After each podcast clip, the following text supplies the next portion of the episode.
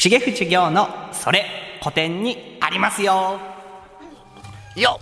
ありがとうございます。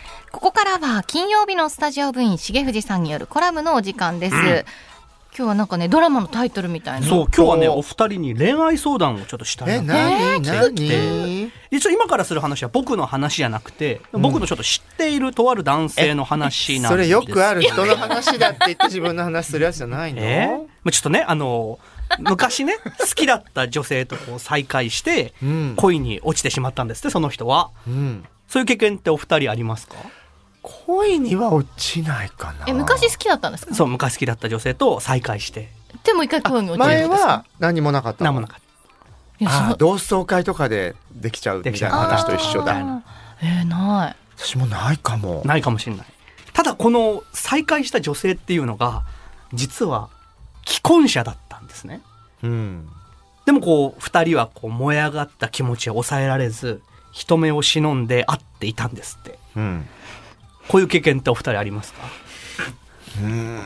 まあ最初の時点でなかった あ、そうね。そうさらに細かく条件が最初はそうあるかもって言えばよかった最初のね問いの時にじゃあその男性の話に戻りますとそんな不倫の関係はいつまでも続くわけはなくて二人の仲はあの夫にバレてしまって真男していた不倫をしていたその男性はボッコボコにされてしまって、ん。でさらに怒りが収まらない夫は 勢い余って妻も殺してしまう。うわ。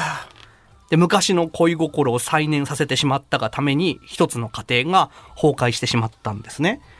こういう経験お二人ありますか？殺したかどうかって話。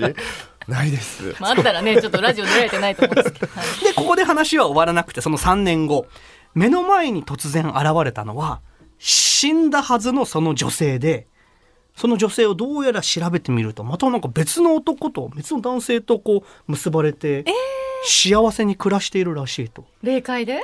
霊界でなんか現実で死んだと思ったら実は死んでいなくて。あ実際に？死んだと思わせてただけだったの？やだでなんか他の全然違う男とこう結べられまあなんかね仲良く暮らしてるらしいと、じゃあここで相談です。こんな状況お二人だったらどうします？またもう一度恋に落ちますか？ちょっと家庭がなかなか現実味を帯びてこないわね。こう はたまたこう一切関わらないとかいろいろとあるんじゃないですか。あもう一回殺すかどうかってことですか？もう殺すかとかでまた恋に落ちるかどうかえ、やだ、そんなめんどくさいことがつきまとう人。自分はどっち捨てられた側ってことですか？自分は捨てられた側。そうだよ。だってさ、死んでることにして、その話は自分には教えてくれずに、うん。新しい人作ってんだから、そう。んな人に何でもう一回行かなきゃいけないのよ。もうどうしても好きだったらキュンってしちゃう？しないししなないい絶対しない。っていうかもうまずその好きすごい最初の段階で好きになんない。別に同窓会であってもなんかさそんなんだったら最初から言ってるよって感じだよね。なんで再会の時に燃え上がるのって思う？でもそれは世間にもあるらしいよね、えー。昔はちょっと性格的におとなしくて嫌なかったみたいのが大人になってちゃんと告白ができた結果 OK だったみたいなのはあるらしいけど。まあまあ綾乃と私はそんな玉じゃない。このね、あヒリヒリするようなこう劇的なシチュエーションを、これを描いた作品が、世は情け、浮名の横串っていう古典作品があるんですよねはい。与三郎という男と乙女という女が、どんなシチュエーションに置かれても、また何度も何度も巡り合ってしまうっていう作品なんですね。あでーこの歌舞伎なんですけれどもここに出てくるのが名台詞があってはい「しがねえ恋の情けがあだ巡る月日も三年越し格子作りの若い者死んだと思った乙女とはお釈迦様でも気づくめ」でこれが歌舞伎の超名台詞なんですけどそうなんですよよ。乙女さん。ブルボンヌさんそういうことなんです。あれそういう背景があったのね。そうなんです。この曲、死んだはずだよ、乙女さんっていうの、ちょっと聞いてもらっても、かけてもらってもよろしいですか？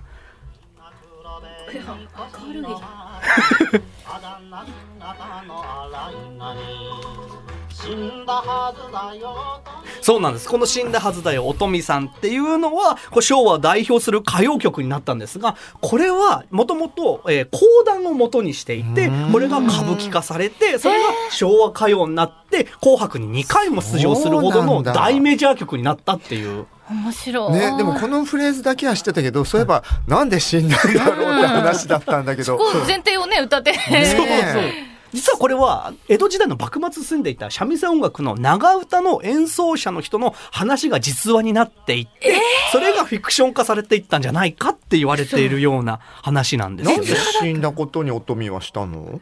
まあこれはいろいろとあっ本当に会いたかったんだけども死んでしまえばもしかしたら離れられるかもしれないと思ったのかもしれないし、まあ、そこはまあぼやかされてるんですけどね。なかなか死んだことにしようって結論にはならないわよね。でもこの死んだはずだよおとみさんっていうのは昭和にも引き継がれてこれは昭和の新聞なんて読むとその死んだはずだよおとみさんっていうのを小学生が意味も分からず大きな声で叫んでいるから社会問題化しちゃってはいそういうのをちょっとやめてくださいみたいなのがクレームとして入ったっていう。そうね、元の話を聞くとなかなかにドロドロしたそう話だもんね。そうそうそうこれは小学生には疑わせられないよっていう。ただそのね重吉さんのその古典の説明の時に思ったのはやっぱそれだけ縁があるっていう考え方にはなっちゃいますよね。そうね。それはかなり運命的ですよ。これが運命なんじゃないかなんでこの人とはこんな旅行先とかでばったり会ったりするんだろうみたいな人は確かにたまにいたりして、うんなんか縁があんのかなとか思っちゃう時もあるよね。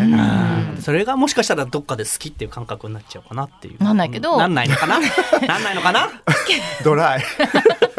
こうなんか衝撃的な出来事とか事件はそれだけだと当事者が亡くなっちゃうとだんだん消えちゃうんだけれどもフィクションに転換されるとずっと江戸時代のものが昭和を経て令和まで残っているよっていう話を今日はしたいなと思って乙女さんに出しました。面白い。ねうん。初めて理由知った。ねえあとそれが、ま、実在していた可能性があるっていう、うんノンフィクションだった可能性があるっていうところがまたなんか人間の面白さというか、うん。へえまあでもあのブルボンヌさんと私は。ないんだよね。もう前提がなかったからね。一切共感あのしてな今やっぱ出会いアプリの時代だからもう他にも候補があるって思うから若い子も恋愛が長続きしないらしいわよ。だからあね、私は本当にそのくらいの気持ちを持ちたいよって思いましたよ、ね、今この人してかいないって。村で添い遂げられるのはこの人ぐらいしかいないぐらいの、ね、狭い環境だったからできたことも昔はあったんじゃあ。ない？マッチングアプリなんてないから、そこで出会って、もうそこでそうそうそうそう別れちゃったらもう一生会えないかもしれなかった。うんそういうブルボンさんも勇気を持って言ってください。はいわかり頑張っましてたください。重藤業のそれ古典にありますよ。今日はまたもう一度恋に落ちますか？お知らせの後は桂宮治の座布団5です。